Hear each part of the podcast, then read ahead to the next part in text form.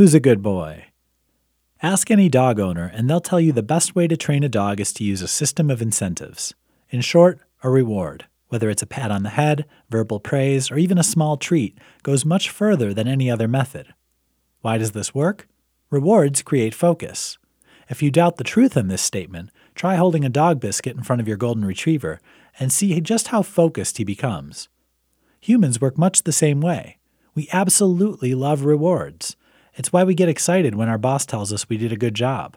It's the basis of every award banquet and the foundation of many successful weight loss regimens, such as when you say, When I reach this point, I get a new wardrobe.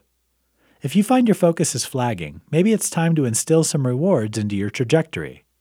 Knowing you're going to get a treat when you succeed has a way of honing that laser intensity focus.